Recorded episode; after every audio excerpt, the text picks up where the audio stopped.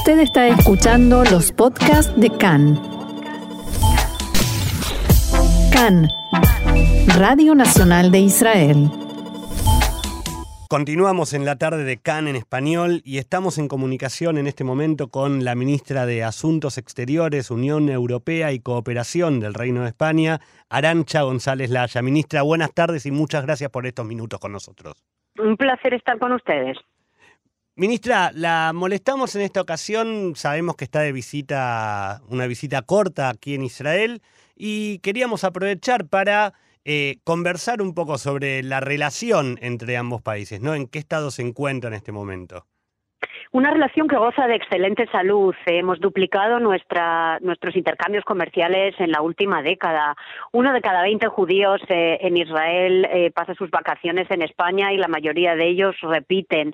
Nuestros intercambios tecnológicos y científicos están aumentando. Una relación que goza de buena salud, pero a la que creo que le tenemos que poner más energía política. Y este era un poco el sentido de la visita eh, no había habido una visita de un ministro de Asuntos Exteriores de España en los últimos seis años y a este gobierno español le parece importante invertir capital también político en, en cuidar esta relación darle a esta relación la visibilidad política eh, que merece y el invertir en este país que al fin y al cabo es también uno de los países eh, mediterráneos y el Mediterráneo es una zona prioritaria, la vecindad mediterránea es una zona prioritaria para España como país mediterráneo que es. Perfecto. Y, dentro de la visita, ¿qué proyectos se están llevando a cabo o, qué es lo que, lo que viene a buscar también en esta visita? Bueno, evidentemente queremos impulsar eh, nuestras relaciones en múltiples facetas. Una eh, importante es la económica y comercial, los intercambios de nuestras empresas, eh, muchas de ellas pequeñas y medianas empresas, de nuestros innovadores, pero también de nuestras comunidades culturales. Una de las de los resultados de esta visita ha sido el lanzamiento de la Academia Nacional del Ladino aquí en en Israel, un proyecto eh, muy mimado por la Real Academia de la Lengua Española y que busca también eh, unir a nuestros pueblos a través de esta cultura eh, y de esta lengua que tenemos en común. Una, un proyecto que ya se ha hecho realidad y que permitirá a esta lengua, el ladino, tener su, su propia academia con sus académicos unidos a los académicos de la lengua española, a las 22 academias de la lengua española en el mundo, en América Latina, en Estados Unidos, en Filipinas, que nos va a permitir, como digo, darle un impulso a futuro a este gran legado cultural, lingüístico eh, que tiene la comunidad judía en España. Perfecto. Y hablando un poco de la relación entre ambos países, también es interesante, la, corro un poco más hacia el lado político. Eh, Quisiéramos saber también cómo se posiciona España en temas que son importantes para Israel, como por ejemplo el programa nuclear de Irán. Bueno, nosotros hemos sido siempre defensores de un acuerdo eh, con Irán eh, para eh, regular el uso nuclear, el uso nuclear para fines militares, para fines no puramente pues civiles eh, y nos parece que lo mejor la mejor manera de hacerlo es a través de un acuerdo. Por eso nosotros hemos defendido siempre eh, el diálogo y la negociación con, eh, con Irán. Vemos ahora una oportunidad para retomar esta negociación para profundizar aquellos temas que ya estaban cubiertos en el acuerdo nuclear que se firmó con Irán pero quizás también para extenderlo a otros ámbitos como el de los misiles balísticos que no estaban cubiertos en el en el acuerdo inicial y que necesitan también de una serie de reglas del juego, porque solamente así podremos también garantizar un vecindario que vive en, paz y en seguridad. Pero insisto mucho en eh, eh, hacerlo a través de la negociación. Una negociación no significa aceptar las posturas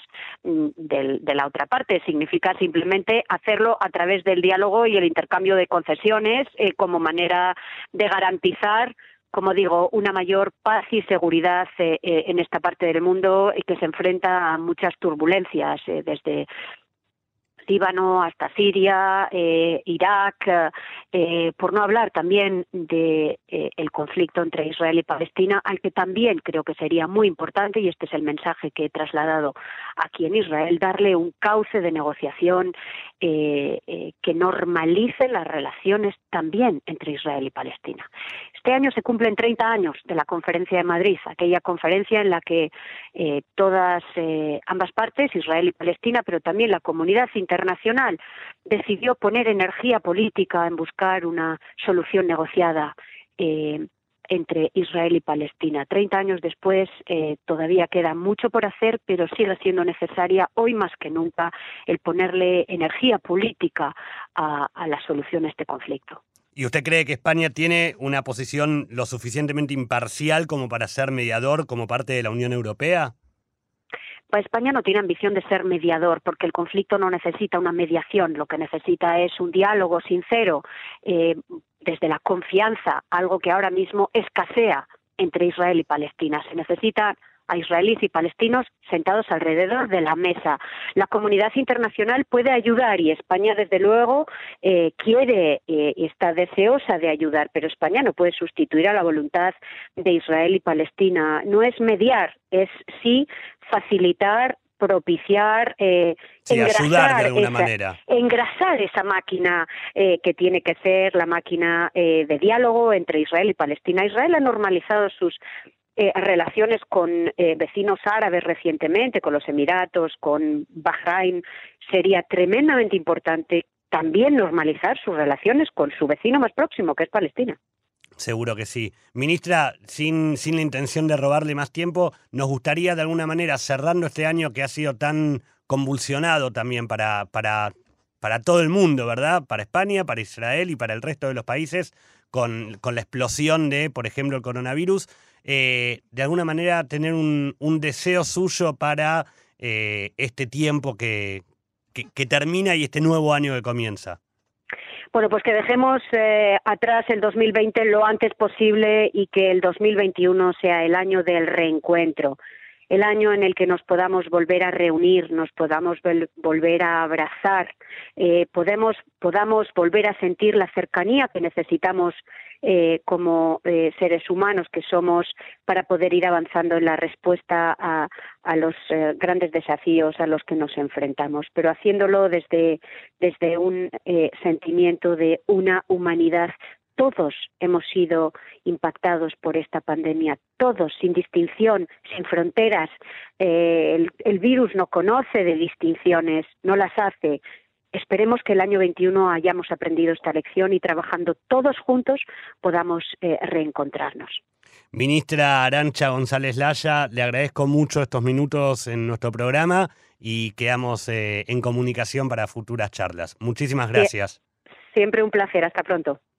Gracias.